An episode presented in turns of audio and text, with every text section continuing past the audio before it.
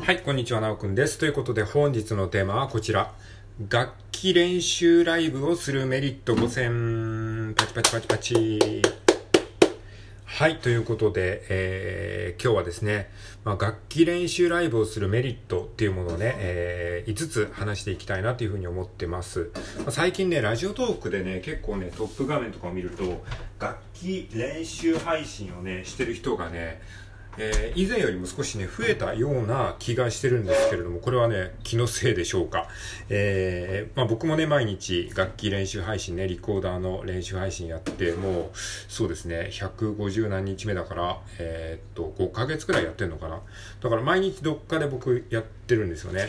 ほぼ、えー、毎日。えー、なのでね、それをまあ見て、もしかしたら影響されてやった人も中にはね、1%ぐらいいるんじゃないかなっていうふうに思ってるんですけども、えー、まあね、多少影響を与えてるような気はするんですが、なんかね、そういうなんかいろんな楽器で、なんか練習配信みたいなことをね、え、やってる人が少し増えたような気がしてて、なんかそういうなんか文化みたいなものがね、形成されつつあるのかなって思っております。じゃあそんなですね、あの中で、えー、楽器練習配信に興味があるっていう人ももしかしたら聞いてるかもしれないので、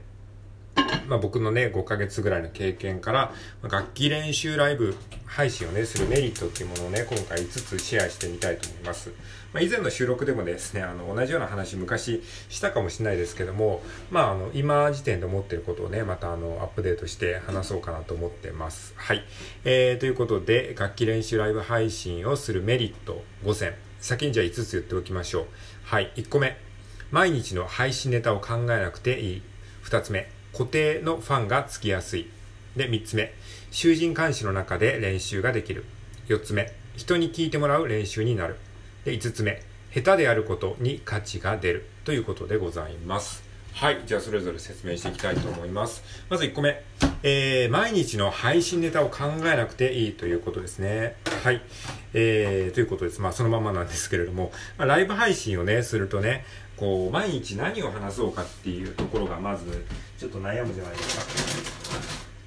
まあ雑談でもいいですけどね、雑談といってもね、毎日同じことばっかり話してるとしんどいじゃないですか。えー、ということなんですけれども、楽器の練習っていうですね、一本軸があればですね、まあ毎日ですね、それをやればいいわけですから、配信ネタをですね、いちいち考えなくて済むということで、まあライブ配信も習慣化しやすいですし、えー、まあ配信のネタを考えなくて済むし、えー、ということがありますね。はい。ということで、一つ目が毎日の配信ネタを考えなくていいということでございます。はい。じゃあ二つ目のメリットですね。二つ目のメリットは、固定のファンがつきやすいということですね。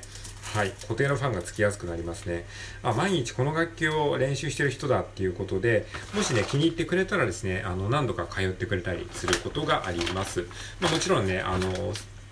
リピーターになってくれても、しばらくするとまたね、飽きられて他のチャンネルに、えー、他の番組に行ってしまうっていうこともありますけれども、まあ、同じことをやってるっていうのは、ある意味でですね、そこでちゃんと、えー、心をつかむことができたら、何度かね、通ってくれたりすることがあります。はい。まあそういった意味でね、ただ、な、なんか、あの、何の意味もなく雑談をするっていうよりかは、固定のファンはつきやすいのかもしれないですね。はい。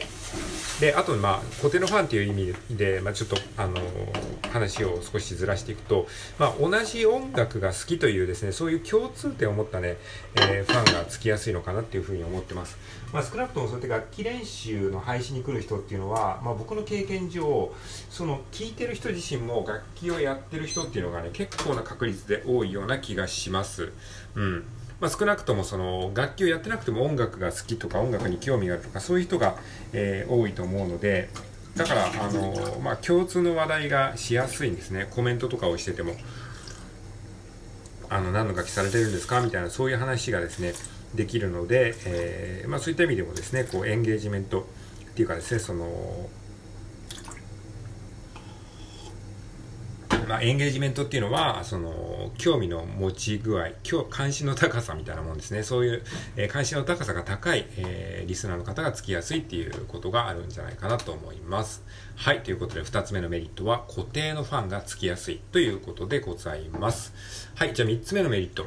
えー、囚人監視の中で練習ができるということです。はい。まあ、これは以前の収録でも何度も言ってるんですけれども、このライブ配信でね、こう作業配信とか練習配信をするメリットっていうのは、この囚人監視の中でね、あの作業ができるっていうことなんですよ。まあ、囚人監視っていうのは、まあ、人がなんか、そばでこう、存在してるみたいな。まあ、要はカフェの、カフェで勉強するみたいな感覚ですね。えー、カフェで勉強すると結構集中できるじゃないですか。カフェで勉強なり仕事とかしてると。そういう人いますよね。それは何でかっていうと、あの、完全に一人だとサボっちゃうんだけど、周りになんか誰かがいるみたいな、そういう状況だと結構ね、集中ができるんですよね。まあ、そういった環境を疑似的に作り出すことができるんですよ。えー、なのでね、仮にライブ配信で誰もお客さんが来てくれなくても、一応その誰かが来る可能性があるという、そういった状況で練習ができるので、結構ね、集中して練習ができますね。でしかもさらにこう、あのー、アーカイブが残るので、ね、練習のアーカイブが残るので、その練習をしたっていう確実なね、証拠にもなるし、で、後からそれをね、振り返ることもできるっていう、そういった、まあ、メリットもね、副次的に、えー、存在しますね。はい、ということで、えー、3つ目のメリットが、囚人監視の中で練習ができるということでございました。はい、じゃあ次、えー、4つ目のメリットですね。人に聞いてもらう練習になる。これもね、意外にね、こう、盲点かもしれないですけど、あの、結構、ライブ配信ならではのメリットかなと思いますね。人に聞いてもらう練習になるんですよ。まあ、これさっきのね、囚人監視の中で練習できるっていうのとはまたちょっと違った観点なんですけど、その、普通になんかこう、こういうライブ配信環境がない時って、あの、練習は練習で人に聞いてもらうことっていうのはもう基本本番だけなんですよ。でつまり、そのライブハウスを借りてライブをするとか、なんか大きなイベントがあってそこでコンサートをするとか、そういった大きな舞台でいきなりやる。もしくは、えー、ただの練習か、みたいな、0か1かみたいな、そういう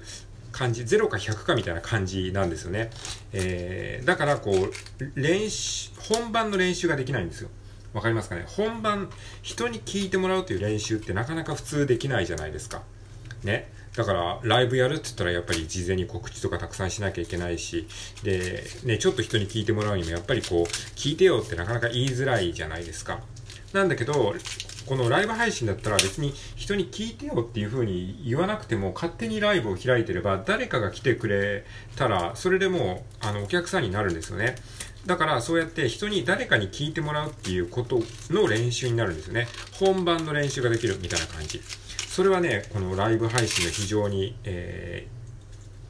ー、素晴らしいところかなって思います。誰もがそのね、舞台に立つ練習ができるということですね。だからこの舞台に立つということを本当になんか民主化したっていうのがすごくね、このライブ配信アプリの非常に画期的な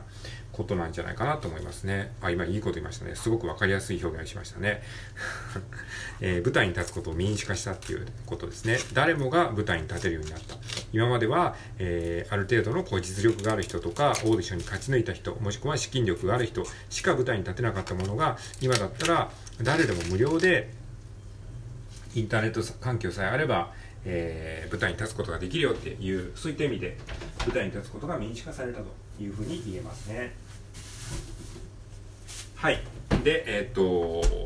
これが、えー、4つ目ですね。人に聞いてもらう練習になる。じゃあ5つ目ですね。はい。えー、楽器練習ライブをするメリット5つ目。下手であることに価値が出るということですね。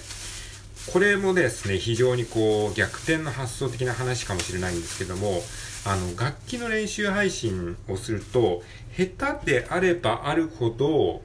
価値があるというか、その伸びしろが期待できるって意味で価値があるんですよ。だから僕はリコーダーを始めたばっかの日から、あの、配信を開始してるんですよね。で、その時はめちゃめちゃ下手なんですけども、で、その分、その時からもしね、見てくれてる人、聞いてくれてる人がいたら、その成長の過程をリアルタイムで見ることができるんですよね。で、まあこれは別に今に始まった文化ではないんですけども、こういうのをプロセスエコノミーって言いまして、そのゼロから何かがこう、えー、完成していく過程をコンテンツにするっていう、そういうまあ手法なんですよね。で、そういう時にはもうすでに上手い人っていうのは逆にもう、あの、下手な時に戻れないから、練習の過程を示すことっていうのはなかなか難しいんですよね。だから、その、例えば楽器の演奏だったら絶対上手な人には普通叶わないじゃないですか。そりゃ上手いか下手かで言ったら上手い人の演奏を聞きたいでしょ、みんな。えー、になるんですよね。だけど、その練習配信をするっていう風にすれば、その、下手であることはあくまでその、今の状況というか過程なんですね。で、それが上手くなっていく、そのために一生懸命努力してるっていうこと自体をコンテンツにできるので、下手であればあるほど価値が出るし、その、同じように頑張ってる人にとっては励みになるんですよね。下手な人の方が。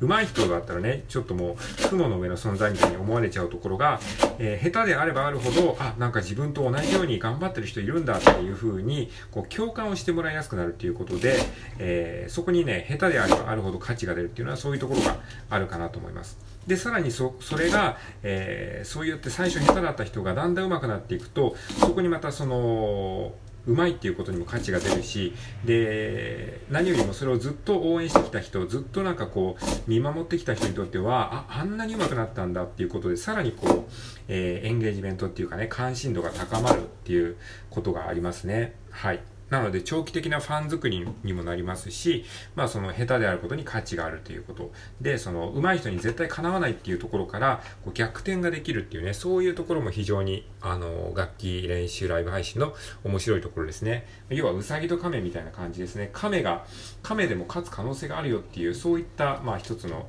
えー、